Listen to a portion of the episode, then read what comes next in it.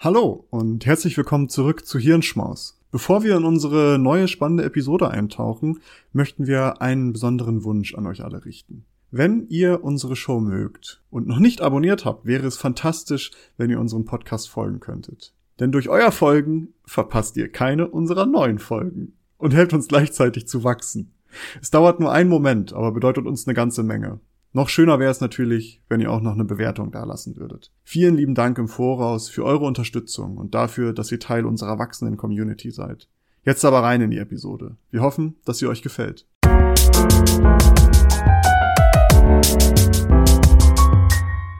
Hallo und herzlich willkommen zu einer neuen regulären Folge des Klugschwätzer Podcasts. An dem Mikrofon wie jedes Mal mir gegenüber einmal Maurice. Hallo, guten Tag. Und ich bin Nils und auch in dieser Woche wollen wir uns einem tendenziell nervenaufreibenden äh, Thema widmen. Maurice, welches Thema und gleichzeitig welche Triggerwarnung müssen wir diese Woche aussprechen? Ja, es äh, geht um unsere Kerngebiete, sage ich mal. Es geht um Datenschutz und auch um IT. Also wie ja vielleicht die meisten wissen, die uns häufig hören, ist Nils sehr IT-versiert äh, ähm, und äh, ich bin ja Datenschutz, beziehungsweise dann die rechtliche Seite. Und heute haben wir, glaube ich, eine gute Symbiose. Und ich möchte vielleicht einmal ganz grundlegend einmal so über Datenschutz in Deutschland überhaupt reden. Weil wie du ja vielleicht weißt, Daten, also Deutschland ist so ein sehr gutes Datenschutzland eigentlich. Vielleicht auch dazu schon mal so als kleinen Disclaimer, falls ihr jetzt sagt, oh nee, Datenschutz habe ich voll keinen Bock drauf. Ähm, weil das, äh, also Datenschutz ist so wichtig und auch gar nicht mal so langweilig. Deswegen, ja. ähm, also auch wenn ihr jetzt vielleicht am Anfang sagt, nee, Datenschutz ist für mich eigentlich vollkommen egal, ich habe nichts zu verbergen, das Thema finde ich langweilig. Ähm, einfach mal anhören und nachher, falls ihr es dann doch langweilig war, fandet, einfach in die Kommentare bei Instagram oder Twitter reinschreiben. Ich fand es doch langweilig. Aber das ja. dürft ihr nur machen, wenn ihr es ganz gehört habt. Genau, wir, wir, ziehen, wir, wir, wir können sehen, wer es komplett gehört. Nee, können wir nicht. Ja, ähm, doch, können wir sehen. Nee, ich glaube. Wir können auch sehen, auf was für YouTube-Seiten die so, also welche genau, YouTube-Videos die sich angucken. was für ein Browserverlauf die bei, im, ja. sogar im Inkognito-Modus. Also Leute, wir alles. Wissen, wir wissen genau, was da geht. Nee, also äh, Datenschutz auch, ist wichtig. Ich kann aber auch empfehlen, äh, ich kann auch sagen, diese Folge wird spannend. Also, ähm, bleibt dran. Aber um mal ganz kurz so auf diese auf Datenschutz in Deutschland einzugehen. Datenschutz ist eigentlich äh, Deutschland ist so ein extremer Vorreiter, was Datenschutz angeht. Also 1970 gab es in Hessen das erste Datenschutzgesetz der Welt.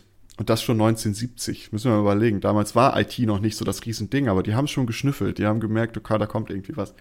1977, also sieben Jahre später, hat dann der Bund das auch aufgegriffen und hat das erste Datenschutzbundesgesetz verabschiedet. Überleg mal, das war zu einer Zeit, in der man Kinder noch schlagen durfte und in der Homosexualität verboten war. Ja, und da Damals haben wir dann haben, plötzlich schon Datenschutz gemacht. So, genau, krass, in ja. der einen, einen Hinsicht total rückschrittig, in der anderen total fortschrittlich. Also. Ja. Ähm, so ist es aber, glaube ich, überall. Und äh, hier zeigt sich das mal ganz gut. Und es gibt ein ganz wegweisendes Urteil, was auch in der Zeit gefällt wurde. 1983 gab es vor dem Bundesverfassungsgericht mehrere Beschwerden zu einer geplanten Volkszählung. Und bei dieser Volkszählung sollten dann natürlich personenbezogene Daten erhoben werden. Es sollte erhoben werden, wer wo mit wie vielen Leuten wohnt und so weiter, wie alt und wie so eine Volkszählung halt. Man wollte wissen, wie viele Leute in Deutschland leben. Und der Bundesverfass das Bundesverfassungsgericht hat festgestellt, dass diese Volkszählung im Grunde genommen ein Grundrecht beschneidet weil die haben dann das Grundrecht auf informationelle Selbstbestimmung abgeleitet. Und zwar haben die gesagt, aus dem Recht auf freie Entfaltung der Persönlichkeit gemäß Artikel 2 Absatz 1 Grundgesetz und aus dem Recht der Unantastbarkeit der Menschenwürde gemäß Artikel 1 Grundgesetz lässt sich eben diese informationelle Selbstbestimmung als Grundrecht ableiten. Was ziemlich innovativ ist, ehrlich gesagt, weil es steht da ja nicht explizit in dem Gesetz drin, dass wir halt irgendwie ein Recht auf Datenschutz haben, also dass wir uns selber selber bestimmen können, was mit unseren Informationen und mit unseren Daten geschieht. Die haben aber gesagt, naja, im, aus, das lässt sich direkt aus dem Grundgesetz ableiten. Und das haben die schon 1983 gesagt. Um das jetzt mal in Relation zu setzen, auf EU-Ebene wird erst seit 2000 mit Artikel 8 der äh, Charta der Grundrechte der Europäischen Union der Schutz von personenbezogenen Daten gewährleistet. Also mal knappe ja, 17 Jahre später ist es dann in das Grundrecht der Europäischen Union eingegangen. 2001 hat die EU dann direkt noch hinterhergezogen und hat die äh, europäische Datenschutzrichtlinie veröffentlicht, die den Datentransfer in der EU im Grunde genommen harmonisieren sollte.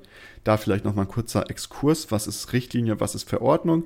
Wenn die EU eine Richtlinie verabschiedet, bedeutet das, die legen da was hin, sagen, wir haben hier ein Rechtsdokument, setzt das mal in euren, in euren Mitgliedstaaten, setzt das da mal in Mitgliedstaatenrecht um.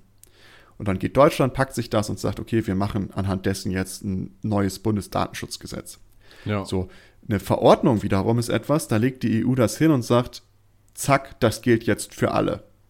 Und da ist es dann nicht mehr, dass die das nehmen und in ihren Mitgliedstaaten irgendwie ein individuelles Recht umsetzen und dann Spielraum haben, sondern bei der Verordnung gilt es direkt und da ist nur noch so minimaler Spielraum wo man das auslegen kann. Aber 2001 wurde dann eben eine Datenschutzrichtlinie verabschiedet, die dann in äh, Mitgliedstaatenrecht individuell umgesetzt wurde, um den europäischen Datentransfer zu regeln. 2018, wie wir vielleicht auch alle wissen, jetzt seit mittlerweile ähm, mhm. ja, drei Jahre, gibt es jetzt die DSGVO, also die Datenschutzgrundverordnung. Und die ist dann eine Verordnung und die regelt jetzt das europäische Datenschutz, äh, den europäischen Datenschutz europaweit. Und das Interessante dabei ist, dass sich in dieser DSGVO heute noch Bestandteile finden, die sich aus diesem Bundesdatenschutzgesetz, was wir 1977 in Deutschland hatten, die das so ein bisschen abgeschrieben haben im Grunde genommen. Also viele Konzepte, die wir damals schon in Deutschland entwickelt haben zum Datenschutz, finden wir heute auch noch ein bisschen modernisiert und angepasst und ein bisschen gepimpt in der DSGVO. Also ähm, auch da ist krass, dass wir so unser Gesetz aus 1977 ist heute noch irgendwo aktuell. Ich muss sagen, also gerade, es gibt so ein paar, ich nenne es mal, alte Diamanten, die wir so in unserem, in der deutschen Rechtsprechung haben. Nicht alles ist gut, aber so ein paar Sachen sind wirklich beeindruckend, wie sie die geregelt haben. Unter anderem finde ich die äh, Datenschutzgeschichte.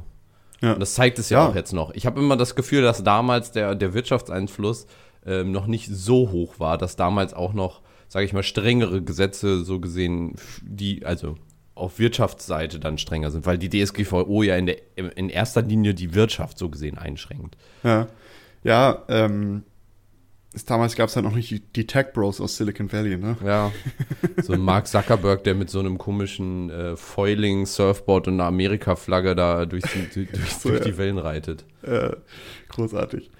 Aber man kann festhalten, Deutschland ist eigentlich eindeutig Vorreiter in Sachen Datenschutz.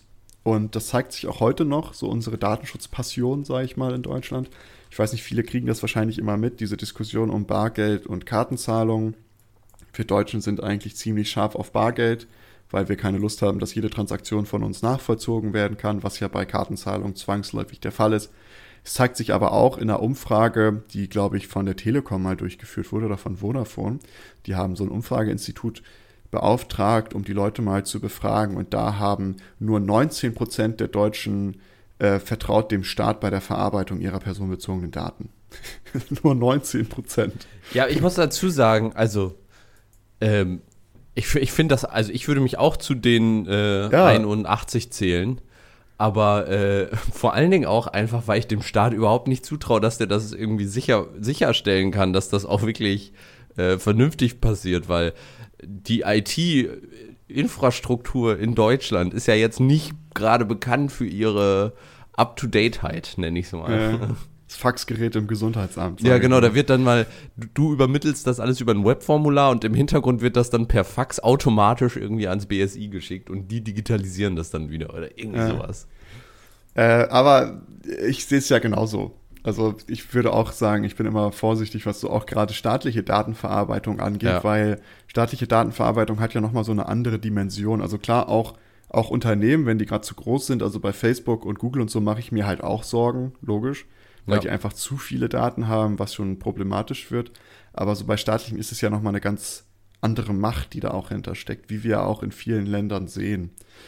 Ähm, aber so das vielleicht mal als Grundlage. Wir in Deutschland sind eigentlich so Datenschutz-Vorreiterland und Datenschutz ist uns eigentlich ein großes Anliegen. Und jetzt möchte ich eigentlich auf das Thema kommen, worüber ich heute sprechen möchte. Es gibt eine neue Studie oder eine neue Analyse, Auswertung des European Digital Rights Netzwerkes. Das ist so ein Netzwerk aus vielen NGOs und irgendwie Interessenvertretern, die halt sich für digitale Rechte einsetzen. Und die haben eine Studie gemacht zu biometrischen Massenüberwachung. Oh Gott, ja, Triggerwarnung, Alter. ja. Ich schon Genau. Und die haben sich verschiedene Länder angeguckt, unter anderem Deutschland. Und ich möchte über so ein paar Dinge da reden, was die festgestellt haben und das vielleicht auch ganz, ganz kurz rechtlich einordnen. Ich weiß, für viele ist es manchmal nicht ganz so spannend, aber in diesem Fall ist es sehr, sehr spannend eigentlich, weil es geht um Grundrechte und biometrische Massenüberwachung ist jetzt nichts Cooles eigentlich. Nee.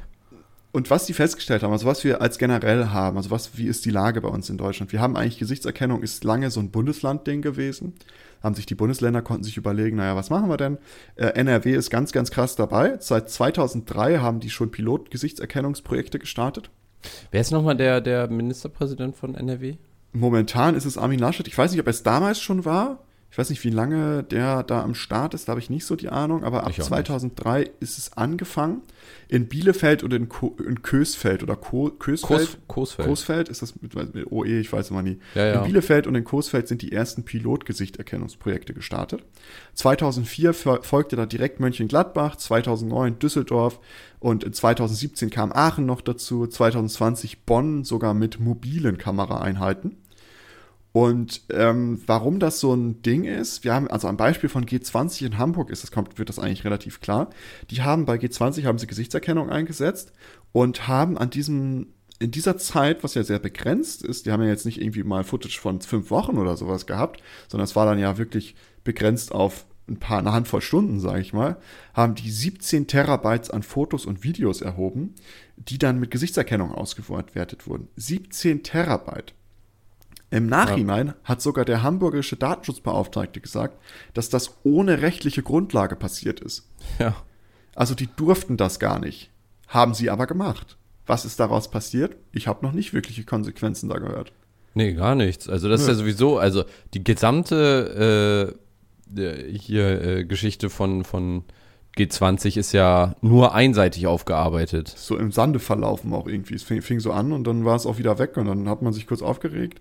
Ja, und es gibt ja nur, also, nur Verurteilungen ja. von, äh, von DemonstrantInnen, ja. aber keine von Polizisten, die nachweislich ja auch sich falsch verhalten haben. Ja, ähm, aber auch da ist eigenartig. Dass, äh, der, der hamburgerische Datenschutzbeauftragte hat explizit festgestellt, dass das ohne gerichtliche oder rechtliche Grundlage stattgefunden hat. Um mal wow. ein ganz explizites Beispiel zu nennen, Köln. Also alle Leute, die in Köln wohnen, die das hier hören sollten, gegebenenfalls, ihr tut mir echt leid, weil in äh, Stand November 2020, also jetzt relativ aktuell, gibt es circa 79 stationäre Kameras in der Kölner Innenstadt. Die eingesetzten Kameran, Kameras ermöglichen oftmals eine sofortige Gesicht, Gesichtserkennung, also da ist so eine Live-Software drin. Häufig hat man das so, man nimmt es auf und lässt es dann nachher auswerten die vielen Kameras können, können es direkt machen. Und es gibt zum Beispiel diese Kameras mit Gesichtserkennung, wurden Beispiel am, beispielsweise am Breslauer Platz installiert. Was nochmal wichtig ist, weil da kommen wir gleich noch drauf zu sprechen, die wurden da installiert, obwohl vorherige statistische Auswertungen ergeben haben, dass die Kriminalitätsrate dort vorher bereits gesunken ist. Wow. Also trotzdem wurde das da installiert. Warum ist das problematisch? Naja, diese Kameras decken halt riesige Flächen ab. Also insgesamt, wenn man das so versucht runterzurechnen, sind das 300.000 bis 360.000 Quadratmeter, die diese Kameras in der Kölner Innenstadt abfilmen. Und die filmen dabei Fußgänger, Fahrradfahrer, Autos inklusive Nummernschilder. Die werden nicht irgendwie verpixelt oder sowas. Ähm, aber auch zum Beispiel Plätze, wie zum Beispiel den Rudolfplatz oder den Breslauer Platz. Beim Rudolfsplatz ist zum Beispiel, da gibt es so viele Angebote für so die LGBTQI-Community, dass sie da ja. irgendwelche Zentren haben. Also da gibt es so sehr viele Angebote dazu. Am Breslauer Platz gibt es viele Glaubensstätten von internationalen religiösen äh, Vereinigungen. Und warum das ein Problem ist, kann ich ist halt auch relativ klar, weil die filmen halt auf, auf der einen Seite halt sehr viele Leute, die überhaupt nichts getan haben die laufen da einfach durch die Gegend und haben halt überhaupt nichts gemacht. Zur gleichen Zeit können halt aus diesen Aufnahmen auch noch ganz, ganz viele weitreichende andere Daten gezogen werden. Also wenn ich zum Beispiel zu einer bestimmten Stelle im Rudolfsplatz gehe, zu einer bestimmten Versammlungsstelle von LGBTQI-Personen, kann man ja vielleicht sogar auf meine sexuelle Identität oder Orientierung oder ähnliches ja. schließen. Das heißt, auch da haben wir nochmal ein Diskriminierungspotenzial. Weil religiöse Punkte, wenn da wirklich genau. auch religiöse Einrichtungen sind, die, die freie Auslebung deiner äh, Religion ist damit ja auch eingeschränkt. Genau das Gleiche. Wenn man diesen Breslauer Platz betrachtet, da kann man nachvollziehen, da sogar wirklich explizit, wenn ich jetzt zum Beispiel in ein, äh, weiß ich nicht, muslimisches Gebetshaus gehe, ist es, glaube ich, relativ klar, dass ich Moslem bin zu 80 Prozent. Und ähm, das sind auch gerade Daten, also so sexuelle Orientierung und Religionszugehörigkeit, das sind Daten, die nochmal ganz explizit von der DSGVO geschützt werden, also im Datenschutzrecht, ja. was wir momentan haben. Jetzt Anfang 2021, also ganz, ganz heißes Thema, hat jetzt das Verwaltungsgericht in Köln eine einstweilige Verfügung ausgesprochen, dass die Kölner Polizei sofort die Überwachung des Breslauer Platzes, also dass dieser Platz, wo diese Religionsstätten sind, dass die das ähm, mitsamt aller angrenzenden Nebenstraßen, dass das unterbunden werden muss. Ja. Das finale Urteil muss jetzt aber noch gefällt werden. Das ist jetzt erstmal nur einstweilige Verfügung, weil sie gesagt haben, naja, das müssen wir jetzt erstmal durchdeklinieren und so lange sollte das nicht stattfinden. Begründung war vom Verwaltungsgericht, naja, diese Kriminalitätsrate am Breslauer Platz ist halt vergleichsweise niedrig und somit steht das in gar keinem Verhältnis zu dieser staatlichen Beschränkung des Rechts auf informationale Selbstbestimmung, worüber wir ja vorhin schon gesprochen hatten. Die Frage ist doch auch, also äh, erhofften die sich durch die Kameras die, äh, ähm, die, die Straftaten zu reduzieren? Genau, das ist jetzt die Frage, inwiefern bringen diese Kameras überhaupt was? Also wenn wir so auch an Straftaten und sowas denken. Und da ja. gibt es auch eine Auswertung. Die, diese Aufnahmen werden 14 Tage gespeichert von der Polizei in Köln. Ja. Und dieses, damit die halt einen Rückgriff auf das Material haben, falls da irgendwie noch eine Anzeige kommen sollte oder ähnliches. 2017 wurden die Aufnahmen dieser Kameras, die im Bereich um den Kölner Dom sind, das sind in circa 25 Kameras, wurden nur 85 Mal wurde da nur drauf zugegriffen. Ja. Daraus folgt eigentlich, dass lediglich 0,1% der Aufnahmen beweiskräftigen Wert haben. Ja. Da ist doch dann auch immer diese Ab Abwägungsentscheidung zwischen genau. Grundrechtseingriff, wie stark darf der Grundrechtseingriff sein und wie viel Nutzen haben wir davon. Das war doch hier während der Pandemie, haben wir das in, in jeden Tag mehr oder weniger neu diskutiert. Sind diese Grundrechtseinschritte in Form von Lockdown und so weiter noch legitim? Und ich meine, mhm. da geht es um direkte Menschenleben von Tausenden und so weiter. Und da haben wir gesagt, nee, das geht nicht. Und hier in diesem Fall sagen wir, ach ja, 0,1 Prozent äh, eventuelle Hilfe bei Strafverfolgung. Deswegen überwachen wir mal einfach alle Menschen, die da vorbeigehen. Ja. I don't know. Ja, das ist, ist natürlich auch sowas. Datenschutz ist nichts, was dich unmittelbar trifft, ne? Und was du das auch ist sowas, mitbekommst. Und genau, und was halt so schleichend passiert, ohne dass du es unbedingt mitbekommst. Und es hat keine direkte Auswirkung auf dich erstmal. Es kann halt irgendwann eine direkte haben, aber es hat erstmal nur eine indirekte. Achso, du bist darum, Uigure in China und wirst genau. dann anhand von äh, diesen ganzen Kameras. Es gibt doch diese eine Straße in China, äh, die, die, auch so groß in den Medien, wo wir uns als, äh, also die Bundesregierung und alle sich auch darüber aufgeregt haben, ist in der äh, Region, in denen überwiegend Uiguren leben. Und äh, die, da siehst du auf einer Straße gefühlt 200 Kameras, die fast mhm. jede Haustür filmen und so weiter. Und die Menschen werden ganz direkt von ihrem fehlenden Datenschutz, ähm, ja, die merken das ganz direkt. Und du merkst es erst, wenn du da, wenn er nicht da ist und du darunter leidest. Das ist. Ja. Äh, ja, genau. Und das ist halt, das ist vielleicht so ein Problem, was diese Wahrnehmung auch von Datenschutz betrifft. Aber ja. das war jetzt mal so die, diese Seite von den Bundesländern. Ich habe jetzt mal NRW als Beispiel genommen. Es gibt noch ganz andere Bundesländer, Berlin. aber NRW ist, genau, ist, aber NRW ist so das, das Paradebeispiel eigentlich momentan. Aber wie ist es wie ist es bundesweit, ist ja auch so eine Frage. Ein, ähm, äh, übrigens, vielleicht noch ein kleiner Tipp für alle ja. Leute, die da unterwegs sind. Ähm, es gibt dazu auch ein gutes YouTube-Video und zwar ähm, Gesichtserkennungsalgorithmen äh, haben einen ganz großen Fable auf äh, die, die Partie zwischen Auge und also Augenbrauen und Nase, dieses ja, Stück dazwischen. Wenn ihr euch das zum Beispiel schwarz anmalt, wird wahrscheinlich die 90% der Gesichtserkennung ist dann lost. Ähm, wenn ihr eure hellen Stellen auf eurem Gesicht, die auf Fotos grundsätzlich heller sind, dunkler schminkt zum Beispiel und eure dunklen Stellen heller schminkt, sieht komisch aus. also müsst ihr euch selbst entscheiden. Aber auch damit könnt ihr Gesichtserkennungssoftware ähm, über, über ja, Listen. Überwinden, das, über Listen, genau. Also falls ihr ähm, nicht in solche über automatischen Überwachungssysteme eintauchen wollt, dann klebt euch einfach einen braunen, schwarzen Strich zwischen die äh, Augenbrauen oder äh, ja, irgendwie sowas in die Richtung. Da gibt es auch ein Video zu, wie man das machen kann. Ähm, und dann seid ihr ein bisschen, ein bisschen sicherer unter Umständen. Da muss zumindest ein Mensch drauf gucken. Ist auch immer ganz gut, wenn man auf Demos geht und nicht einfach grundlos von der Polizei da gefilmt werden will und die einen dann nachträglich sagen, ja, sie waren doch auf 250 von diesen anderen Demos, das haben wir aufgrund unserer Bilderkennung gemacht. Da könnt ihr euch dann einfach so einen Aufkleber dann da drauf kleben. Vielleicht wird das ja auch so ein neuer, äh, so neuer Fashion-Style, den wir jetzt einführen. Weißt du, dass Ja. jetzt plötzlich alle Leute mit so einem Balken zwischen den Augenbrauen, die so auf, die, auf den Nasenrücken runtergeht, dass man das so als, als Schönheitszeichen Ideal, ja. ja. Ich frage mich, ob ähm, zusammengewachsene Augenbrauen da auch schon helfen. Also einfach mal, einfach mal die Augenbrauen zusammentragen. Weißt du, es gibt Länder, die haben so die, die Teller in der Unterlippe oder im, im Ohrloch Ja. so und wir machen, wir machen den Streifen zwischen den Augenbrauen, der so einmal über, so, kann ja auch oft über die Stirn erweitert werden, ist bestimmt auch nicht verkehrt. Ja. Ähm, aber ja, das ist ein guter Tipp.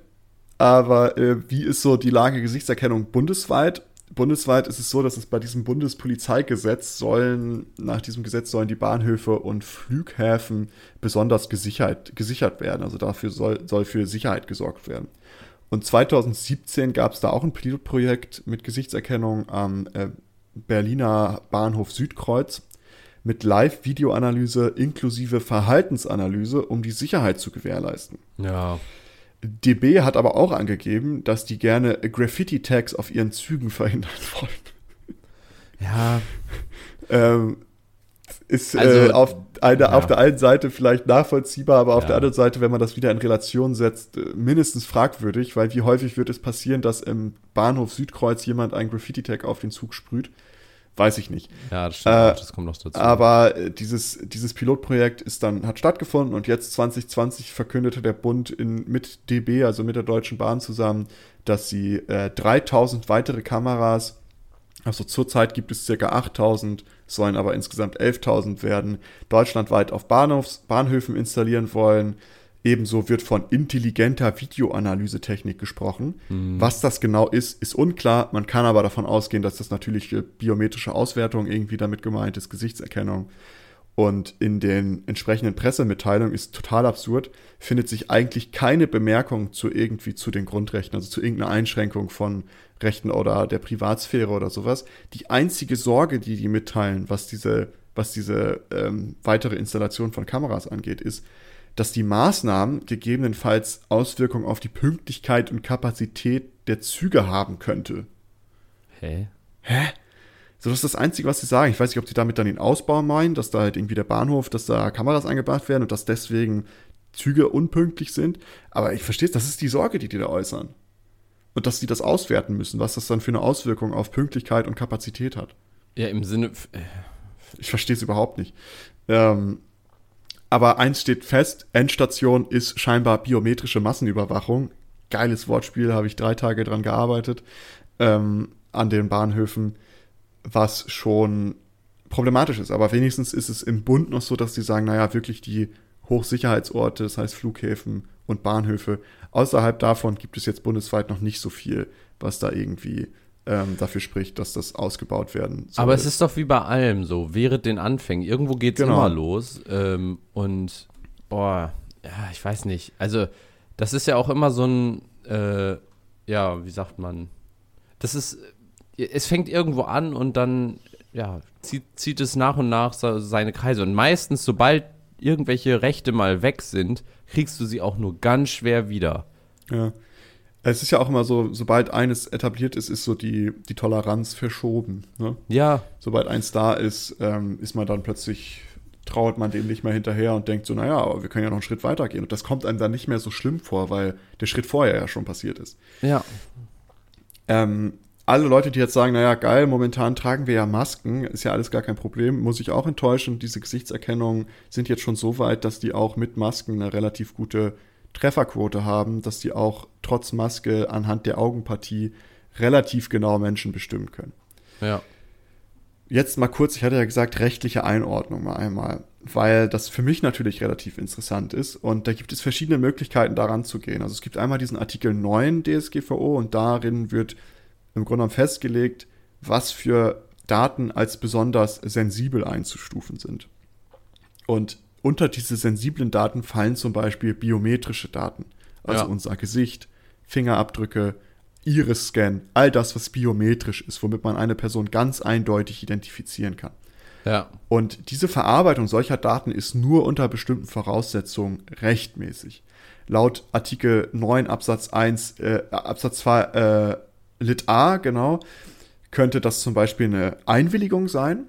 Oder Lit G spricht davon, und jetzt lese ich das mal vor, die Verarbeitung ist auf der Grundlage des Unionsrechts oder des Rechts eine, eines Mitgliedstaates, das in angemessenem Verhältnis zu dem verfolgten Ziel steht, dem Wesengehalt des Recht auf Datenschutzfahrt und angemessene und spezifische Maßnahmen zur Wahrung der Grundrechte und Interessen der betroffenen Personen vorsieht, aus Gründen eines erheblichen öffentlichen Interesses erforderlich. Kurz, wenn es eine sagen. mitgliedstaatliche Rechtsgrundlage gibt, die ein erhebliches öffentliches Interesse verfolgt und es ergänzende Maßnahmen gibt, um die Grundrechte und Interessen der betroffenen Person zu schützen, ist es okay. Was heißt das jetzt konkret für jemanden, der nicht so, was ist eine erhebliche Maßnahme, erhebliche, wie hieß das nochmal? Erhebliches öffentliches Interesse, ja. ja. Es ist natürlich immer Auslegungssache. Das ist ja das Problem. Oh, aber ich hasse Jura. es ist die Hölle. Aber ähm, es ist ja trotzdem unterstreicht es sehr besonders hier diese Verhältnismäßigkeit, weil sie sagen, naja, es muss ein, es muss nicht nur ein öffentliches Interesse sein, was es auch gibt. Es muss ein erhebliches öffentliches Interesse sein und es müssen ergänzende Maßnahmen ergriffen werden, um eben Grundrechte zu schützen. Es gibt dann das vielleicht, das lassen wir jetzt erstmal so stehen. Es gibt daneben noch eine EU-Richtlinie zum Datenschutz bei der Strafverfolgung. Das ist nochmal ein extra Rechtsdokument neben der DSGVO. Ja. Und dieser spricht, also es geht natürlich dann um Strafverfolgung und Datenschutz, und da gibt es auch einen Artikel 10, der über die Verarbeitung von biometrischen Daten, äh, da, der das reguliert. Und da steht drin, dass diese Daten nur dann verarbeitet werden dürfen, wenn es unbedingt erforderlich ist vorbehaltlich geeigneter Garantien für die Rechte und Freiheiten der betroffenen Person. Auch hier, es muss unbedingt erforderlich sein, nicht nur es muss erforderlich sein, es muss unbedingt erforderlich sein und es muss sichergestellt werden, dass die Rechte und Freiheiten der betroffenen Person geschützt werden. Auch hier ist natürlich wieder juristische Auslegung, was ist unbedingte Erforderlichkeit, wann liegt das vor, ist nicht abschließend definiert, muss durch Rechtsprechung definiert werden. Aber wir können ja jetzt einmal kurz durchdeklinieren, was wäre bei jeder Rechtsgrundlage, was wird da passieren. Also wenn wir einmal Artikel 9 Absatz 2 Lit A, also die Einwilligung der betroffenen Person, könnte das als Rechtsgrundlage fungieren? Naja, eine Einwilligung kannst du bei Kameraüberwachung selten geben. Ja, dir wird dir nachher ausgelegt, du bist doch in den, in den Kamerawinkel reingelaufen. Da war doch ein Schild, dass die Kamera überwacht war. Du hast doch eingewilligt. Ja, das Problem ist, es gibt äh, ganz strikte Grenzen für Einwilligungen, weil die Einwilligungen müssen zum Beispiel freiwillig sein. Es muss ähm, du musst informiert werden, du musst wissen, was mit deinen Daten passiert, weil es gibt halt, du kannst nicht wirklich einwilligen, weil es gibt nicht wirklich eine Aufklärung darüber, welche Daten erhoben werden, zu welchem Zweck, wer der Verantwortliche ist, wie lange die Daten gespeichert werden und so weiter und so fort. Auch die Meidung von solchen überwachten Orten ist ja kaum möglich, wenn du zum Beispiel auf Züge angewiesen bist. Ja. Wenn du jemand bist, der pendeln muss mit Zügen, naja, wie, wie willst du denn darauf verzichten, dass du sagst, naja, ich fahre jetzt mit dem Fahrrad die acht Stunden? Es gibt also keine, also die Einwilligung ist keine solide Rechtsgrundlage dafür. Das, das fällt schon mal weg. Was ist jetzt aber mit diesem erheblichen öffentlichen Interesse? Wenn wir jetzt mal den Beispiel des Kölner Doms nehmen, gibt es, also wir haben ja diese drei Punkte. Es muss eine mitgliedstaatliche Rechtsgrundlage geben. Die gibt es. Es gibt das, äh, den Paragraph 15a des Polizeigesetzes Nordrhein-Westfalen, der erlaubt diese Überwachung mit biometrischen Kamerasystemen. Gibt es aber auch ein erhebliches öffentliches Interesse? Naja, die meisten Straftaten, die so am Kölner Dom stattfinden, was man aus diesen Kriminalitätsstatistiken rausfinden kann, sind Taschendiebstähle, Raub- und Drogendelikte. 2017 wurde das gespeicherte Material 85 Mal benutzt. Kann man jetzt mal am fragen, ist Kölner das ein erhebliches, genau. genau, ist das jetzt ein erhebliches öffentliches Interesse? würde ich jetzt eher nicht sagen. Gibt es ergänzende Maßnahmen, um die Grundrechte und Interessen der Betroffenen zu schützen? Naja, die gibt es nicht. Circa 200.000 Menschen werden täglich rund um den Dom gefilmt. Die Aufnahmen werden 14 Tage gespeichert. Ergebnis ist also, bei den vornehmlich vorliegenden Straftaten, also Taschendiebstahl, Raub und Drogendelikte, liegt wohl kaum äh, erhebliches öffentliches Interesse vor, das es halt notwendig machen würde, die Grundrechte von Tausenden, also Hunderttausenden Menschen einzuschränken. Ja. Und auch in der Effektivität, wenn 0,1 Prozent davon wirklich Beweismaterial sind. Also hier würde ich auch sagen, Artikel 9, das öffentlich, erheblich öffentliche Interesse, fällt auch weg. Ja. Als letztes gibt es dann noch den Artikel 10 der Richtlinie zum Datenschutz bei der Strafverfolgung. Da gibt es eben unbedingte Erforderlichkeit. Können wir im Grunde genommen genau das gleiche anwenden, was wir jetzt gerade oben gesagt haben oder was wir jetzt hier vorgesagt haben? Naja, es gibt eigentlich die Straftaten, die da stattfinden, machen es nicht unbedingt erforderlich, dass da hunderttausende Menschen gefilmt werden müssen. Die Wahrscheinlichkeit, dass dieses, dieses Material auch wirklich beweiskräftig ist, ist noch, macht es noch weniger unbedingt erforderlich. Und dass es irgendwelche Garantien oder Maßnahmen für Rechte und Freiheiten der betroffenen Personen gibt, davon kann auch kaum die Rede sein.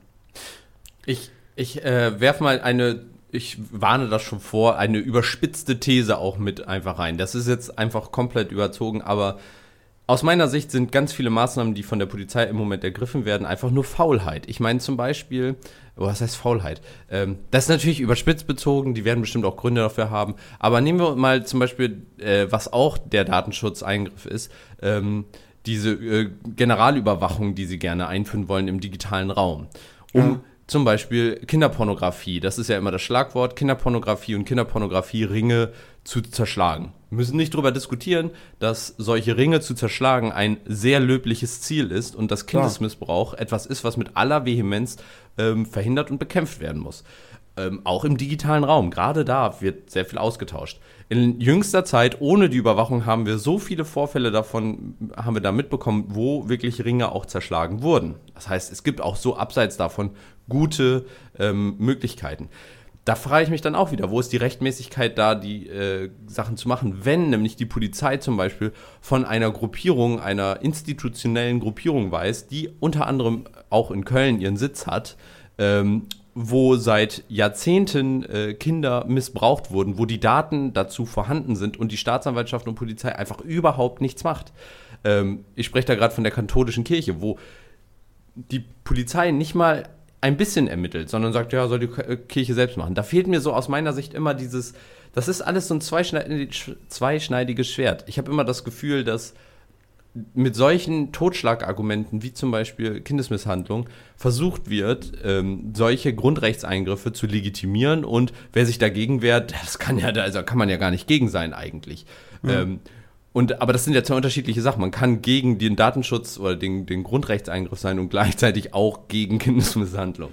Ja, und klar. Äh, es ist ich ja weiß auch da gar nicht, wie das rechtlich einzuordnen wäre, wenn man diese Komplettüberwachung im Internet einführt. Ist auch schwierig. Da hast du genau die gleichen Fragen. Genau, also deswegen. Inwiefern ist das, weil du musst ja im Grunde genommen immer schauen, was für alternative Wege würde es geben.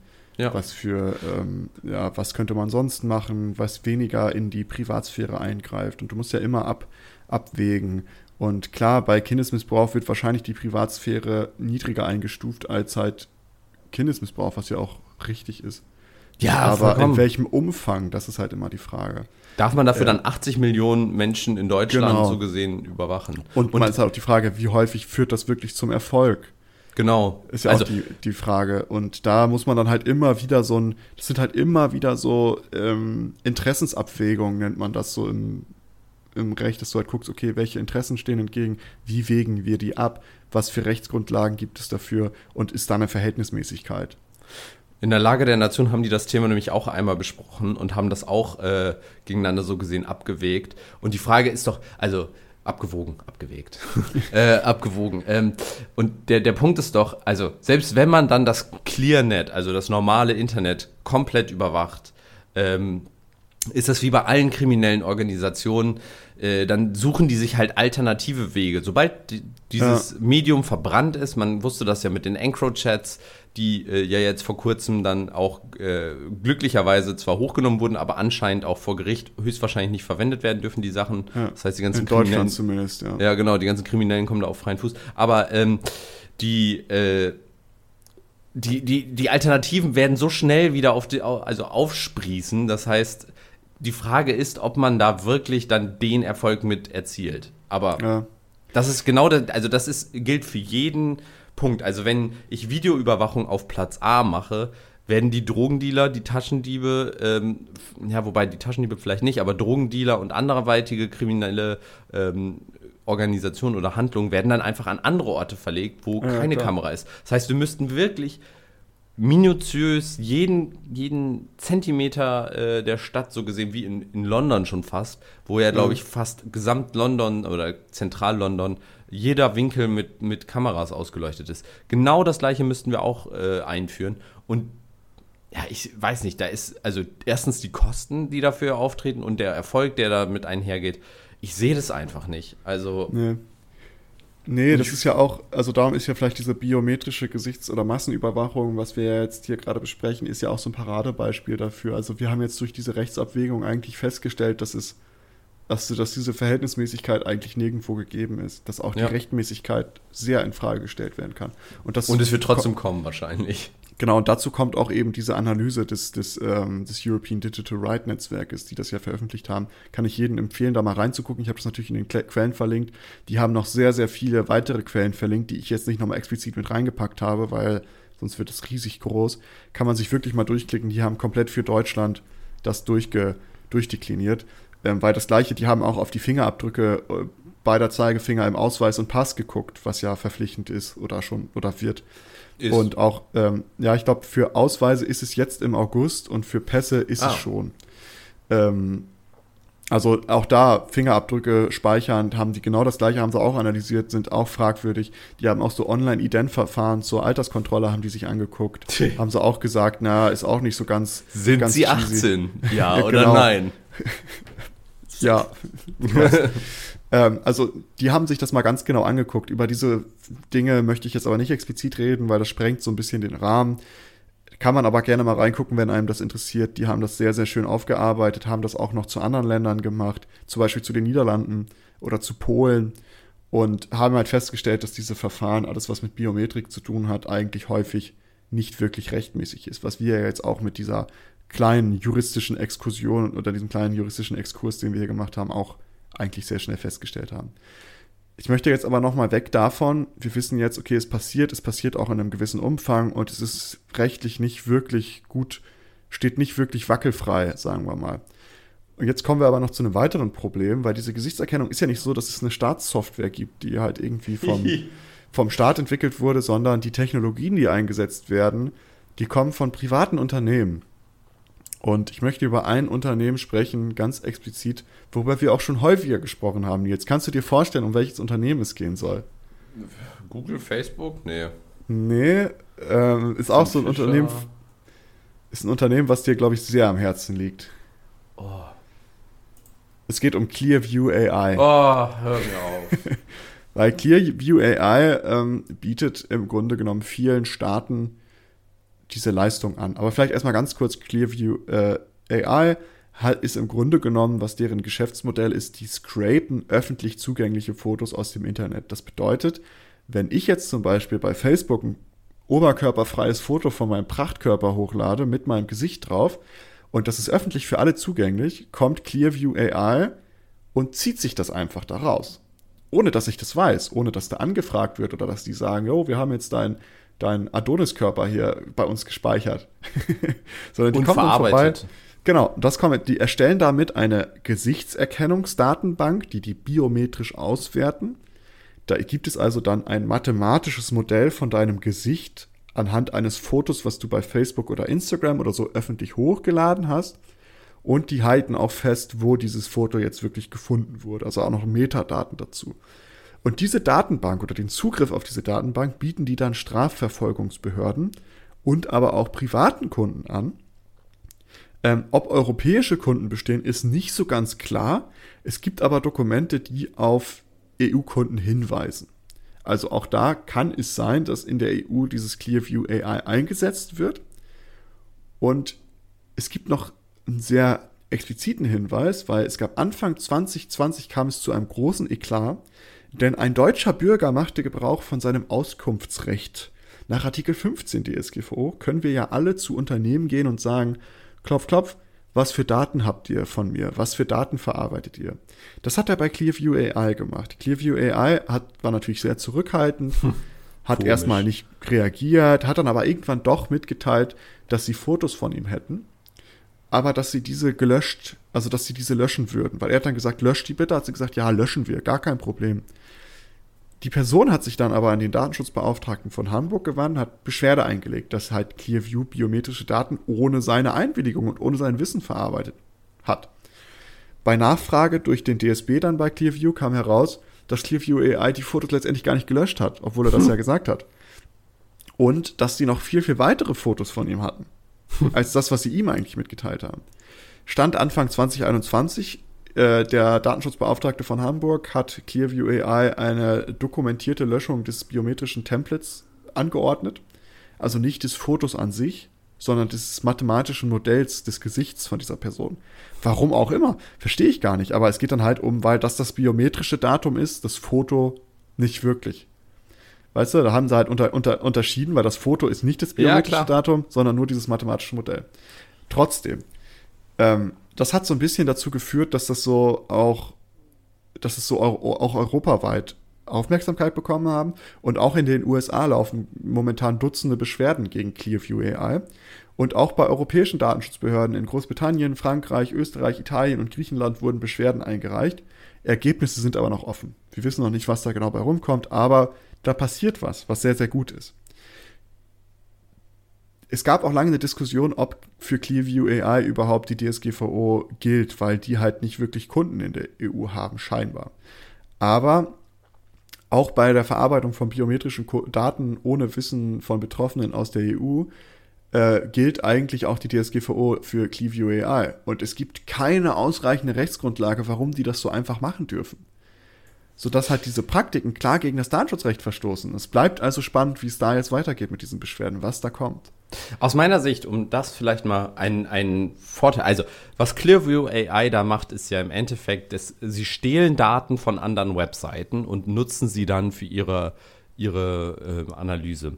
Und jetzt ist die Frage, wie kann man denn da irgendwie was machen, dass man da mehr Sicherheit für ein, also dafür sorgt. Aber das Problem an der Geschichte ist, wir greifen so gesehen bei Clearview AI an und versuchen da das gerade zu ziehen. Das Ding ist aber aus meiner Sicht löst das das Problem nicht. Klar, wir könnten Clearview zerschlagen, aber die Box der Pandora ist geöffnet, das werden andere ja. genauso machen. Ähm, aus meiner Sicht muss man da auf, also jeder selbst da hingehen. Ich habe jetzt gerade parallel gesucht, ich habe es nicht gefunden. Es gibt aber eine KI. Wir bekämpfen also dann KIs mit KIs. Und zwar kann man Fotos verändern, ohne dass wir Menschen eine Veränderung sehen, aber künstliche Intelligenz äh, checkt dann nicht mehr, was das ist.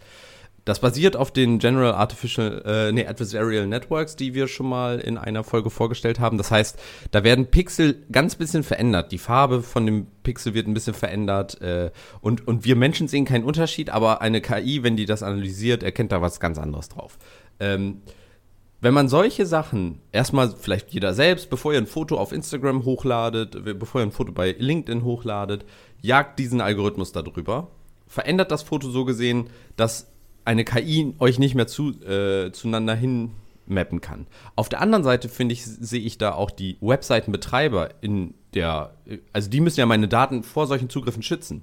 Das heißt, wenn jeder Betreiber auch nochmal so gesehen eine Veränderung vornimmt, dann kannst du auf jeden Fall sicherstellen, dass das Foto, was ich bei LinkedIn, Xing und Instagram hochgeladen habe, wenn das das gleiche Foto ist, dass das bei jedem, äh, wenn man das runterlädt und aus KI-Analysesicht jeweils einen unterschiedlichen, äh, also ein unterschiedliches Bild ist. Und damit sorgt man dann dafür, dass Unternehmen wie Clearview AI oder andere eben nicht eine Connection zu diesen Bildern zu dir erzeugen können und eben nicht dieses biometrische Profil von dir erstellen können. Mhm. Äh, such das gerne mal raus, weil ich habe nämlich genau das gleiche auch gesucht. Ich habe es so auf die Schnelle nicht gefunden, diese, diese KI. Ja. Das würde ich gerne in die Shownotes mal reinpacken. Hauen wir mal da mal reingucken kann. Rein. Ähm, dass wir, dass ihr dann einfach guckt in die Shownotes, da werde ich das dann explizit nochmal rausgliedern, das oben bei den Quellen direkt angeben mit einem extra Hinweis, dass ihr da diese KI finden könnt, womit ihr eure, eure Fotos vor Gesichtserkennungs-Scraping schützen könnt. Weil das wäre jetzt nämlich auch so eine Ansage, wie die Wahrscheinlichkeit, dass wir in Europa betroffen sind von Clearview AI ist relativ groß, weil man hat mal festgestellt, dass die auch eigentlich irgendwie fast alle ähm, Menschen, die auf Instagram sind, dass da, da schon Daten gescraped wurden, wenn die öffentlich Profile hatten. Und ähm, es gibt jetzt bei Clearview AI, seitdem es da diese Problematik gab mit diesem, mit diesem deutschen Bürger, der da sein Auskunftsrecht ähm, Gebrauch von gemacht habe, haben die jetzt ein, ein, Formular online. Also es gibt ein Auskunftsformular, das du bei Clearview AI anfragen kannst, hey, gibt es da ähm, Daten von mir? Ich habe das jetzt mal versucht, ich habe noch keine Rückmeldung bekommen. Ich werde da mal äh, weiter dranbleiben und gucken, ob die irgendwelche Daten von mir haben, irgendwelche Fotos oder ähnliches. Da kann man, ich habe das, packe ich auch in die Show Notes, könnt ihr auch reingucken, da gibt es dieses Formular. Man muss ein Foto von sich hochladen, logischerweise damit die gucken können, ob sie das in der Datenbank haben. Und die wollen Ausweis, ein, ein Foto vom Ausweis haben. Da würde ich vorschlagen, schwärzt den Ausweis, soweit es geht, weil die müssen, was die wissen müssen, was auch gesetzlich gefordert ist, die müssen wissen, dass du wirklich du bist. Und dass du jetzt nicht einfach wahllos ein Foto von irgendjemandem hochlädst, sondern die müssen wissen, okay, das ist die gleiche Person, die Identität ist festgestellt, weil sonst würdest du ja Daten abfragen können, die gar nicht deine sind. Und da würde ich aber dann Dinge schwärzen. Also ich würde zum Beispiel Größe oder was auch immer, was auf so einem Ausweis dann draufsteht, oder Augenfarbe oder Geschlecht oder nur, nur das, was die wirklich brauchen, da halt hingeben. Und ähm, da würde ich dann mal diese, ich habe da diese Anfrage gestellt, habe bis jetzt noch keine Rückmeldung bekommen. Vielleicht ist das für alle mal interessant oder für viele interessant, da mal nachzugucken. Die haben dann ergänzend auch ein Online-Formular, wo man seine Daten dann gegebenenfalls löschen lassen kann. Das heißt, wenn bei dieser Auskunftsanfrage herauskommen sollte, dass ihr betroffen seid, könnt ihr dann dieses Formular nehmen, um zu löschen. Ob sie es dann wirklich löschen, wie wir ja vorhin festgestellt haben, ist eine andere Frage. Darum würde ich alternativ, wenn das festgestellt wird, dass da, dass da Daten von einem verarbeitet werden, mich noch an die zuständige Datenschutzbehörde wenden. Also wenn ich jetzt rausfinde, dass meine Daten da sind, werde ich den niedersächsischen Datenschutzbeauftragten schreiben und werde sagen, hey, irgendwas stimmt hier nicht, geht da mal hinterher. Ähm, funny story, by the way. Ich hatte ja vorhin gesagt, dass ich äh, da die Betreiber übrigens von den Webseiten in, in die äh, Verantwortung nehmen würde. Ja. Interessanterweise scheint äh, Facebook daran gearbeitet ha äh, zu haben. Ich habe gerade hier ein Paper gefunden, Live Face De-Identification in Video. Da haben die genau das gemacht. Okay. Also, Also, dass ähm, es nicht mehr gescraped werden kann, oder? wie? Genau, dass du, also die verändern dein Gesicht so ein kleines bisschen. Um ehrlich zu sein, sieht das so ein bisschen aus wie ein Beauty-Filter, den die da drüber legen. ähm, äh, aber äh, dadurch kannst du eben nicht mehr, also es verändert dein Gesicht schon deutlich, ähm, aber dadurch kannst du nicht mehr äh, ja, identifiziert werden. Ah, interessant. Genau, vielleicht ist das auch die Lösung. Einfach immer Fotos mit einem Beauty-Filter benutzen. Ja, wahrscheinlich sind die ganz, oder nur noch mit so, einem- mit so einem Hündchenfilter, weißt du, wenn man so eine Schnauze hat und Ja, so. ja, so Ohren. Filter gibt es ja genug. Wobei auf Ja. der anderen Seite ihr dann wahrscheinlich das, das generative Modell von, von den Filterherstellern bei Instagram und so weiter füttert. Aber ja, also das ist vielleicht etwas, was ich auch verlinken werde, dass man da mal seine Auskunft stellen kann. Gerade wenn man viel irgendwie auf Social Media unterwegs ist und viele Fotos da hochlädt, sollte man das auf jeden Fall mal checken. Sollte dann gegebenenfalls Löschung beantragen und dann auch sich bei den Datenschutzbeaufsichtsbehörden bei Aufsichtsbehörden mal melden. Weil das Problem ist natürlich, es sollte euch nicht egal sein, dass ihr in diesen Datenbanken drin seid, weil die stellen, man weiß nicht genau, wem sie das alles zur Verfügung stellen. Es Ja. könnte ja sein, rein theoretisch, dass ihr eine gewisse sexuelle Orientierung habt und ihr fahrt jetzt zur Weltmeisterschaft in Katar, wo ja, sexuelle Orientierung jetzt noch nicht so offen ist, sage ich mal. Naja, sie haben da eine. Sie kennen eine und alle Ja. anderen sind verboten. Genau, und da gibt's ja, gibt's ja jetzt auch schon Empfehlungen, dass man sich nicht öffentlich homosexuell zeigen sollte. Also wenn man irgendwie mit seinem Partner oder Partnerin unterwegs ist, dass man da nicht küssen sollte oder was weiß ich, weil das kann da ja Nicht auf dem Platz vögeln. ja, das kann da, glaube ich, auch zu Strafen führen, wenn ich richtig informiert bin. Ja. Ähm, das heißt, stellt euch vor, ihr seid in dieser Datenbank und aus dieser Datenbank, äh, da ist eine Gesichtserkennung drin und das wird jetzt vielleicht mit anderen Daten verknüpft und da wird dann daraus klar, dass ihr homosexuell seid beispielsweise und ihr seid in Katar und Katar denkt sich, wir machen jetzt richtig harte Linie gegen Homosexualität, wir sind jetzt komplett durchgedreht und greifen jetzt auf die Clearview AI Datenbank zu und matchen das mit unserer Homosexualitäts-KI. Ja. Und dann hat man den Salat, um das mal so ganz dämlich zu sagen. Worst Das heißt, case es ist- Todesstrafe. Ja. Also da ist, ähm, sollte man halt schon drüber nachdenken, ob man in solchen Datenbanken drin sein möchte. Ich persönlich möchte da ehrlich gesagt nicht drin sein. Was heißt ehrlich gesagt? Ganz klar gesagt möchte ich da nicht drin sein. Ja. Es gibt aber noch ganz, ganz viele andere private Anbieter, aber Clearview AI ist so die, ja, das Schlimmste eigentlich davon. Die anderen sind so ein bisschen moderater. Nils View AI gibt es übrigens auch, also falls ihr da was haben wollt. Ich finde Clearview richtig scheiße, aber bei mir könnt ihr die Daten auch bekommen. Ich habe auch eine viel, viel bessere Datenbank. genau. Aber Schickt jetzt mir gerne Fotos von euch. ähm, das macht es leichter. Jetzt vielleicht noch mal ein kleiner weiterer Exkurs in die Rechts Rechtsmaterie. Äh, Das wirklich nur ganz, ganz kurz. Und zwar wird jetzt geplant, eine KI-Verordnung zu erlassen, europaweit. Auch das ist wieder ein Novum. Auch hier ist Europa Vorreiter. Die wollen KIs regulieren. Weil natürlich diese ganzen Datenbanken und biometrische Gesichtserkennung wird ja durch eine KI gewährleistet. Und es liegt da jetzt ein erster Entwurf vor. Und den habe ich mir mal angeguckt und es gibt da einen Artikel 5 Absatz 1 Lit D und darin steht, dass die Verwendung von biometrischen Echtzeit-Fernidentifizierungssystemen in öffentlich zugänglichen Räumen zu Strafverfolgungszwecken verboten ist, es sei denn, es liegen folgende Ausnahmen vor. Gezielte Suche nach bestimmten Opfern von Straftaten oder nach vermissten Kindern. Also gezielte Suche. Gezielt ist hier ganz besonders wichtig. Zweitens, Abwenden einer konkreten, erheblichen und unmittelbaren Gefahr für das Leben oder die körperliche Unversehrtheit natürlicher Personen oder eines Terroranschlags. Das heißt konkret, erheblich und unmittelbar. Drittens, Erkennen, Aufspüren, Identifizieren oder Verfolgen eines Täters oder Verdächtigen einer Straftat. Das heißt, die schränken das schon ein bisschen ein. Weil ja. wir haben gezielte Suche, das heißt, du darfst nicht einfach die Kamera die ganze Zeit stehen haben. Nein, es muss gezielt sein. Du hast Abwenden einer konkreten, erheblichen und unmittelbaren Gefahr. Naja, der Kölner Dom dürfte auf Grundlage dessen nicht mehr überwacht werden, weil es ist keine konkrete, erhebliche und auch keine unmittelbare Gefahr, die da entsteht. Ja. Und wenn du halt einen Täter oder Verdächtigen verfolgst, kannst du das halt benutzen. Aber dafür muss es halt einen Täter und einen Verdächtigen geben. Ebenso legen die fest, dass folgende Aspekte beim Einsatz solcher Technologien berücksichtigt werden müssen. Das heißt zum Beispiel die Art der Situation, ähm, die der möglichen Verwendung zugrunde liegt, insbesondere die Schwere, die Wahrscheinlichkeit und das Ausmaß des Schadens, der entstehen würde, wenn das System nicht eingesetzt werden würde. Das heißt, es müsste so eine Risikoabwägung stattfinden, dass man sagt, was könnte passieren, wie hoch ist die Wahrscheinlichkeit, dass das passiert, was für ein Ausmaß hätte der Schaden. Ja. Zweitens, die Folge der Verwendung des Systems für die Rechte und Freiheiten aller betroffenen Personen, insbesondere die Schwere, die Wahrscheinlichkeit und das Ausmaß solcher Folgen. Auch eine Risikoabwägung von diesen 200.000 Passanten, die am Kölner Dom rumlaufen, müsste man sagen, okay, was für Folgen könnte das haben? Könnte es eine Folge haben, dass wir diesen, diesen Breslauer Platz filmen, wo Religionsgemeinschaften sind? Könnte das eine Folge haben, wenn das irgendjemand Zugriff darauf bekommt, ne? Ja. Äh, dass es Diskriminierung haben könnte. Des Weiteren sagen die, naja, es müssen äh, notwendige und verhältnismäßige Schutzvorkehrungen getroffen werden, damit eben die Sicherheit und ne, gewährleistet und äh, besonders in Bezug auf die zeitlichen, geografischen und personenbezogenen Beschränkungen. Das heißt, hier legen sie auch fest, diese Überwachungssysteme dürfen nur geografisch und zeitlich beschränkt sein und müssen auch bei der personenbezogenen Aufnahme von Daten beschränkt sein. Also auch da müssen irgendwelche Maßnahmen gefunden werden, dass nicht einfach alles die ganze Zeit überall gefilmt wird.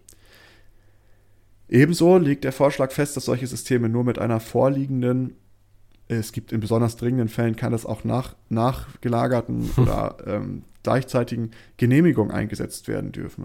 diese Genehmigung darf nur von ähm, Justizbehörden oder anderen unabhängigen Stellen und auf Grundlage eines begründeten Antrags vergeben werden. Stelle darf äh, Genehmigung nur dann vergeben, wenn sie auf der Grundlage objektiver Nachweise und eindeutiger Hinweise, die ihr vorgelegt werden, davon überzeugt ist, dass die Verwendung des Systems für das Erreichen eines der erlaubten Ziele notwendig und verhältnismäßig ist. Das heißt, auch hier haben die dann die Pflicht, das wirklich nachweisen zu müssen, dass das notwendig ist, was meines Erachtens schon ein deutlicher Fortschritt ist zu dem, was wir jetzt momentan haben. Das heißt, wir können sagen, in diesem Vorschlag sind einige wichtige Schritte in die richtige Richtung, aber es sind halt auch noch viele Fragen offen. Was ist zum Beispiel, ja. was ist, wenn bei einer nachträglichen biometrischen, also wenn diese biometrische Auswertung nachträglich, ähm, also was, wir, wir haben ja hier dieses, in diesem Gesetzestext steht drin, äh, Verwendung von biometrischen Echtzeit-Fernidentifizierungssystemen. Was ist aber mit biometrischer Auswertung von Aufnahmen, die nachträglich stattfindet? Ja. Das bezieht sich jetzt nur auf Echtzeit. Was ist mit der nachträglichen? Fällt die da nicht drunter? Ist doch im Grunde genommen das ne? Gleiche. Ne? Ja, ja, offensichtlich nicht, aber ist ja eigentlich das Gleiche. Äh, was ist mit, mit Systemen, die jetzt auf Grundlage dieser Dringlichkeit sofort implementiert werden, aber die Genehmigung nachträglich also, dass diese Stelle feststellt, dass es sagt, ja, es darf, es hätte nicht sein dürfen. Was passiert dann? Wann ja, ist es dringend? Müssten dann äh, ja wieder alle Sachen, also alle damit verbundenen Verurteilungen und so weiter äh, zurückgenommen werden, oder nicht? Ja, keine Ahnung. Das müsste man dann halt schauen, wie, inwiefern sich das aufs deutsche Recht auch auswirkt, auf Beweismittelkräfte oder Beweismitteleinsatz, ob man das dann als Beweismittel benutzen darf und ähnliches. Aber es gibt dann halt noch viele Fragen. Aber es ist schon mal ein richtiger Schritt in die richtige Richtung, meines Erachtens, dass man hier jetzt schon mal wirklich ein bisschen expliziter darauf eingeht, wann darf man diese Systeme überhaupt einsetzen. Ja. Ich möchte ganz zum Schluss nochmal so ein so einen Lösungsvorschlag vielleicht. Ich habe da mal viel über nachgedacht und so, wenn ich mir denke, was müsste passieren, weil es gibt Gründe, warum man biometrische Gesichtserkennung einsetzt. Ich verstehe das, dass es da Gründe gibt in bestimmten Fällen. Und diese KI-Verordnung macht ja schon, geht ja schon in die richtige Richtung, dass sie diese versucht, diese bestimmte Fälle irgendwie einzugrenzen. Was für mich aber noch ein großer Manko ist, wir müssen auf der einen Seite, muss dieser Durchgriff für EU-Bürger gegen US-Firmen viel, viel stärker werden, weil diese ganzen KI-Gesichtserkennungsfirmen sind häufig in den USA oder in anderen Drittstaaten. Ja. Insbesondere was Betroffenenrechte oder die Umsetzung von Betroffenenrechten angeht. Dafür ist es notwendig, dass wir in der EU langsam in so eine Struktur kommen, wo wir, wo diese Datenschutzbehörden gemeinschaftlich Dinge durchsetzen. Weil jetzt ist es so, der Hamburger Datenschutzbeauftragte macht das, der deutsche, äh, der, der, die niedersächsische Datenschutzbeauftragte macht jenes. In Irland, die Datenschutzbeauftragte, die macht es dann ganz anders. Nix. Die macht gar nichts so gefühlt. Also wir haben da nicht so diese Einheitlichkeit und das muss irgendwie gewährleistet werden. Es muss eine gewisse einheitliche Durchsetzung oder auch eine einheitliche Maß, so eine einheitliche Behandlung von solchen Fällen geben, Europa zentriert, sage ich mal, dass es da halt einen besseren Zusammenhalt gibt. Das auf der einen Seite. Auf der anderen Seite ist für mich ganz wichtig Transparenz. Jo. Also, wenn eine europäische Behörde ein biometrisches Kamerasystem einführen möchte, sollte das erstens mit so einer Datenschutzfolgeabschätzung so eine Risikoabwertung sollte da unbedingt durchgeführt werden müssen. Das gibt es in der DSGVO schon, dass es bei bestimmten Verarbeitungstätigkeiten so eine Datenschutzfolgeabschätzung geben muss. Da jetzt aber nicht wirklich, weil in dieser Datenschutzfolgeabschätzung muss überprüft werden, naja, ähm, was, was machen wir? Was für Auswirkungen könnte das haben für die betroffene Person, wenn wir das machen? Und was für Sicherheitsmaßnahmen ergreifen wir? Und je nachdem, was für, eine, was für ein Ergebnis dabei rumkommt, sollte das halt erlaubt werden oder nicht erlaubt werden. Um jetzt noch mal ein bisschen genauer darauf einzugehen, auf diese Datenschutzfolgeabschätzung, gibt es folgende Punkte, die da vorgeschrieben werden. Man muss zum Beispiel, naja, systematische Beschreibung des geplanten Verarbeitungsvorgangs und der Zwecke der Verarbeitung, gegebenenfalls einschließlich der von dem Verantwort Verantwortlichen verfolgten berechtigten Interesse. Also man muss genau schreiben, warum machen wir das? Was, was ist der Grund dafür? beim Kölner Platz würde da zum Beispiel stehen, ja, Kriminalität im Bereich Höhe bekämpfen. Bewertung der Notwendigkeit muss stattfinden, eine Verhältnismäßigkeitsabwägung. Ist es in Bezug auf den Zweck verhältnis verhältnismäßig? Da könnte man dann gucken, was für Kriminalitätsraten haben wir in diesen, in diesen Bereichen, was für Verbrechensarten finden da statt, wie viele Opfer gibt es da, was für Opfer sind das? Sind das besonders schützenswerte Personen, die da äh, als Opfer irgendwie ähm, äh, ja, häufig auftreten? Man müsste dann anhand dessen die, eine Bewertung der Risiken für die Rechte und Freiheit der betroffenen Person vornehmen. Zum Beispiel, was könnte passieren, wenn die Daten in die falschen Hände geraten? Könnte Diskriminierung hervorgerufen werden? Was passiert, wenn falsch positive Meldungen stattfinden? Ist ja auch eine Frage. Was passiert, wenn dieses KI-System dich als Täter identifiziert, Nils, obwohl du überhaupt nichts gemacht hast? Ja. Oder falsch negativ? Ist ja genau die gleiche Frage. Was passiert dann? Was für Risiken können da entstehen?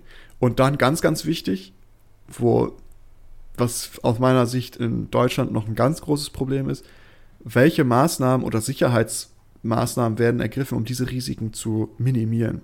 Ja. Das heißt, welche technischen oder organisatorischen Maßnahmen werden ergriffen, um die Datensicherheit zu gewährleistet werden? Müssen die Kameras wirklich 24-7 aufzeichnen oder reicht es, wenn die eine bestimmte Zeit aufzeichnen? Zu den Ballungszeiten, wo die Straftaten häufig passieren muss der Rush Hour unbedingt gefilmt werden.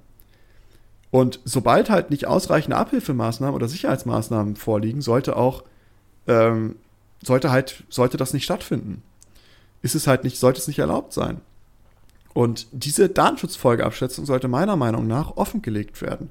Dass ich zum Beispiel als Einwohner von Köln mir angucken kann, okay, wo findet jetzt Videoüberwachung statt und warum? Ich kann dann da reingucken und kann sehen, ah, guck mal hier, äh, soweit es natürlich möglich ist. Es gibt bestimmt auch Szenarien, wo das geheim irgendwie stattfinden muss, damit das irgendwie an einem Flughafen wegen Terror, was weiß ich, wenn, ne, keine Ahnung.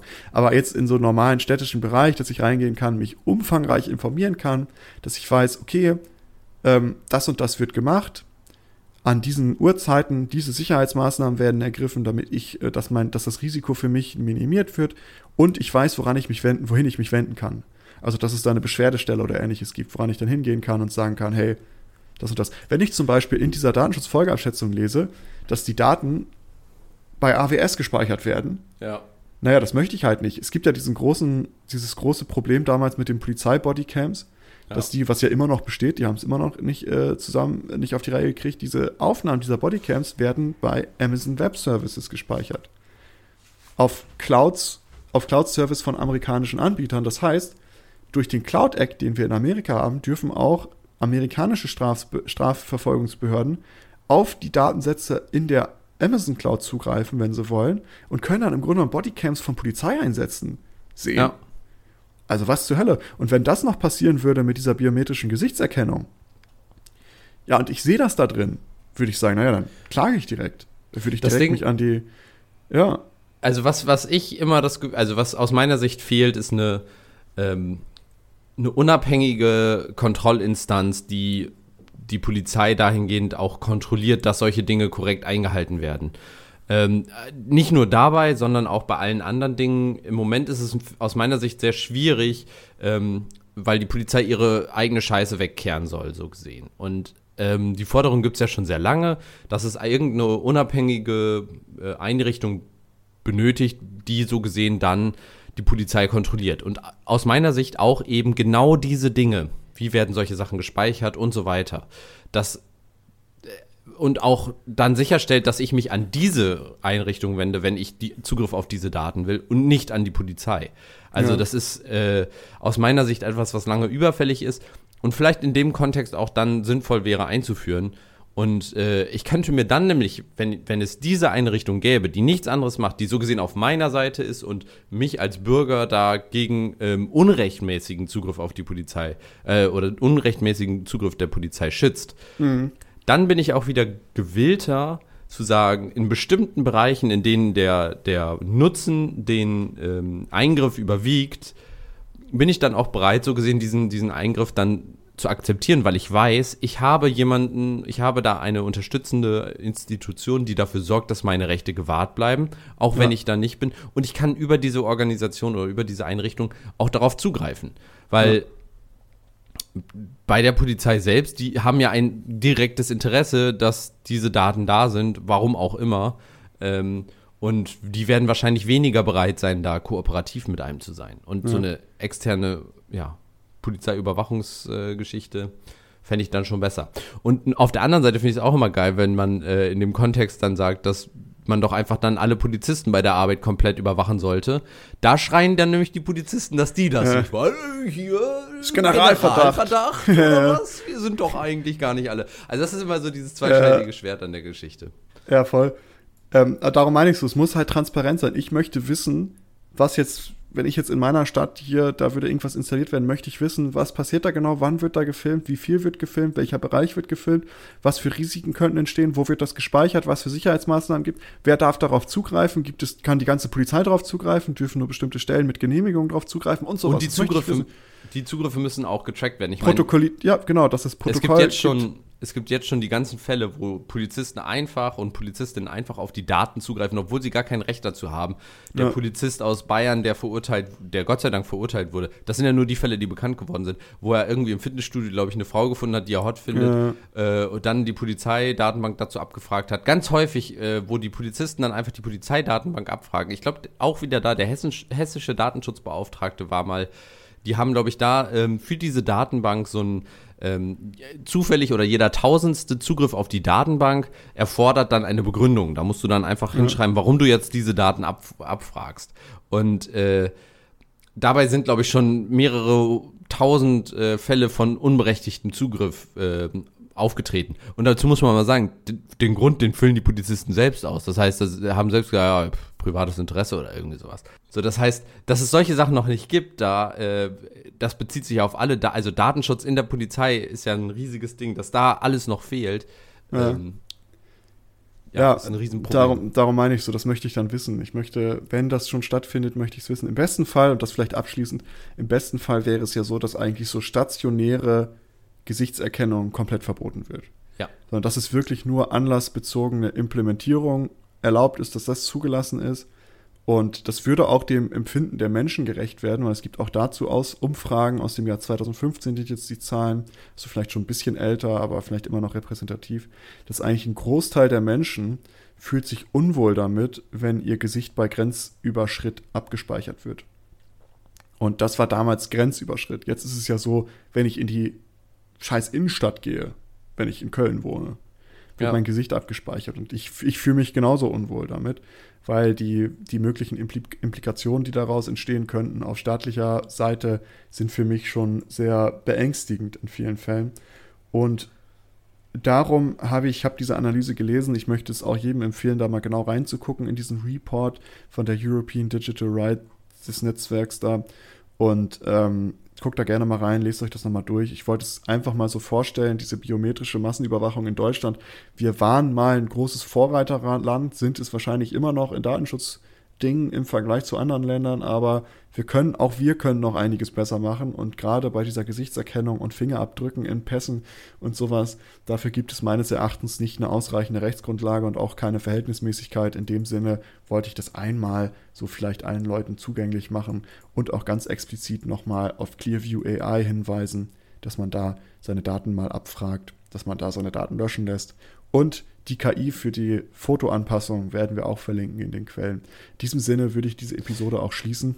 Ich habe noch eine abschließende Ah, ja. äh, Sache, die mir gerade, also die le- letzte Woche auch veröffentlicht wurde.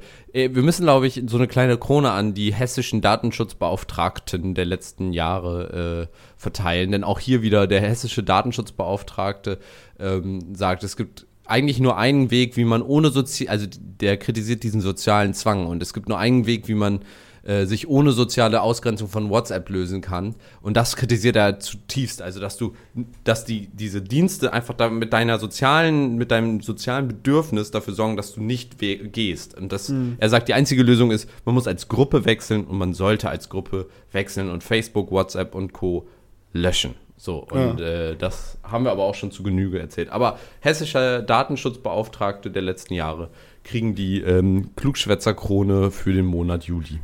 Vielleicht führen wir das irgendwann wirklich mal ein. Unser, unser Datenschutz, unsere Datenschutztrophäe. Ja, und jeden Monat kriegt den äh, Klugschwätzer, ähm, das Klugschw Klugschwätzer Dixie-Klo, ähm, Mark Zuckerberg und äh, Konsorten. Ja, sehr gut. ja, äh, in diesem Sinne würde ich die Episode schließen. Und noch eine ganz, ganz kurze abschließende Frage. Es ist ja gerade Urlaubssaison. Nils, gibt es, in, gibt es ein Land, in dem du sehr gerne mal Urlaub machen würdest oder schon gemacht hast und da immer wieder hinfahren würdest? Gibt es so einen Ort, wo du gerne hin möchtest? Ähm, es gibt mehrere Orte, wo ich unbedingt hin möchte. Ähm, La Réunion oder La Réunion, ich weiß nicht, wie man es ausspricht, im Indischen Ozean ist das, glaube ich, ist, äh, gehört, gehört zur EU. Kolonialisierung. Yay! Yay! Äh, kannst also mit Euro da bezahlen. Ähm, ist äh, west, nee, östlich von Madagaskar und ist so eine wunder, wunder, wunderschöne Insel. Ähm, da würde ich unbedingt gerne mal hin. Und auf die Inseln im äh, Atlantik zwischen äh, äh, Afrika und Südamerika. Ähm, ich weiß gerade die Namen nicht mehr, äh, aber da sind so drei Inseln und da ist, das ist, die eine Insel ist das Exil von, ähm, wie heißt er? Napoleon. Napoleon, danke. Du weißt Sa- also St. Helena. Ja, St. Helen und äh, in, wie heißt das andere? Ja, ist wird- egal. Ja, aber der, der, der wurde ja auch zweimal ins Exil geschickt, ne? St. Helena und ähm, wie hieß die zweite, Insel noch? Ich glaube, St. Helena war dann wirklich sein Alterswohnsitz, wo Genau. er gestorben ist. Und dann gab es vorher einen, wo er nochmal zurückgekommen ist, nochmal seinen letzten, sein letztes Aufbäumen noch versucht hat. Ich St. mein, Helena und oh, Überleg mal, dass mich die St. Helena überhaupt gefunden haben und dass da, äh, dass man also dahin gefunden hat immer wieder. Ascension. Ascension gibt's noch. Und ah, stimmt, das auch. Tr auch Tristan de, nee, da Cunha. Naja, auf jeden Fall, äh, Ascension und, und St. Helena wären auch so Orte, wo ich gerne mal hin will. Kommt man aber nur mit dem Segelboot hin. Ähm, Fände ich aber brutal schön. Also, boah, ich sehe Ja, gerade cool. Fotos davon. Ist echt, echt super schön. Wo würdest du denn gerne hin? Äh, ich bin so ein großer äh, Italophil, nennt man das so. Ein, äh, ich, ich finde Italien sehr, sehr schön und bin Ja. da auch in meiner Kindheit viel gewesen, auch von meinen Eltern so eingeimpft bekommen. Und ich bin halt so ein großer Toskana-Freund. Also da bin ich sehr, sehr gerne. Gardasee finde ich auch sehr schön, also eher so nord nördliches Italien. Toskana ist hier so Mitte. Und äh, ich war vor zwei Jahren in Venedig und außerhalb der Touristensaison. Und das war so schön. Oh ja. Weil es war nicht so viel los. Es ist eine echt schöne, kleine, schnucklige Stadt mit diesen Wasser, Wasserwegen. Äh, also ich bin so ein großer Italien-Freund. Da würde ich immer wieder hinfahren. Am liebsten in die Toskana. Alternativ gibt es eine Großstadt, die ich sehr, sehr schön finde, und das ist Paris. Kastrop Bauxel. Achso. Kastrop Bauxel, ja. Paris. Paris ist auch sowas, so das schlägt voll mein, voll mein Herz für. Und äh, oui, oui. Da bin ich auch sehr gerne. Es ist halt schön, weil das so auch um die Ecke ist, aber wenn ich jetzt so global denke, wenn ich sage, wo würde ich gerne mal so, wenn ich wirklich global irgendwo hinfahren könnte, würde, dürfte, würde ich total gerne mal nach Borneo. Oh ja weil das so, so ein Einöd ist, wo noch richtig so Natur am Ballern ist. Das würde ich mir gerne mal angucken. Und ich würde auch gerne irgendwie Südamerika, so Peru in die Berge, so in die. Peru finde ich auch mega schön. Argentinien und Chile auch richtig schön. Mhm. Ähm, das Problem ist immer nur, wie kommt man hin, ne? Ohne ja, dass das man 10.000 Liter Kerosin verbraucht. Ja, das stimmt. Wir müssen warten, bis es so Elektroflugzeuge, da arbeiten sie ja gerade dran. Das wird, das wird schon. Ja, aber Batterien sind jetzt auch nicht der Hammer. Nee, wir ja, brauchen einfach weniger, wir müssen weniger arbeiten müssen und dann mit dem Segelboot einfach hinsegeln. So, ich mache mir ein halbes Jahr Urlaub, ne? Ciao. Naja, ja, oder du schaffst es halt von deinem Segelboot zu arbeiten. Das wäre halt noch besser. Irgendwie. So Digital Nomad. Ja, wenn, wenn, wenn Skylink, ah, Starlink ist auch scheiße für den ganzen, aber wenn, ja. wenn es Satelliteninternet auch mitten im Atlantik gäbe, dann, und du dann mit deinem Segelboot und dann Homeoffice, äh, das wäre cool. Äh, in diesem Sinne würde ich dann auch die Episode komplett schließen. Folgt uns gerne auf Twitter für interessanten Content. Da laden wir auch manchmal ab und zu mal so ein paar äh, Informationen zu aktuellen wissenschaftlichen Dingen hoch. Äh, bei Instagram könnt ihr auch immer up to date bleiben, was unsere Uploads angeht. Und äh, auch bei Facebook könnt ihr up to date bleiben. Folgt uns da gerne. Da werden auch immer die oberkörperfreien Fotos von Maurice hochgeladen, die sich genau. Clearview AI dann schnappt. äh, einmal die Woche lädt Maurice dann eine Story hoch mit äh, dem, seinem, seinem äh, Körperhaarwuchs-Update. Genau, richtig. Äh, also ganz großer Insensitive, da mal reinzufolgen. ja, unbedingt. Ihr werdet nicht glauben, was wir da so posten. Äh, und auf unserer Website findet ihr die ausführlichen Shownotes mit allen Quellen, wenn ihr euch da selber nochmal reinlesen wollt ja, und uns nicht vertraut, was immer gut ist, uns nicht zu vertrauen, wenn wir ehrlich sind. Ähm, guckt da gerne mal rein. In diesem Sinne, vielen lieben Dank fürs, fürs Zuhören und ähm, behaltet euer Gesicht für euch. Ne? In diesem Sinne, ciao, ciao. Tschüss. Danke, dass ihr diese Episode komplett gehört habt. Solltet ihr uns hier noch nicht folgen, würden wir uns sehr freuen, wenn ihr unseren Podcast abonniert und bewertet. Wir stecken viel Arbeit in dieses Projekt und freuen uns über jedes Feedback. Folgt uns gerne auch auf Instagram und oder Twitter, wenn ihr absolut nichts mehr verpassen wollt. Links dazu findet ihr in der Episodenbeschreibung. Danke für den Support, hoffentlich bis zum nächsten Mal.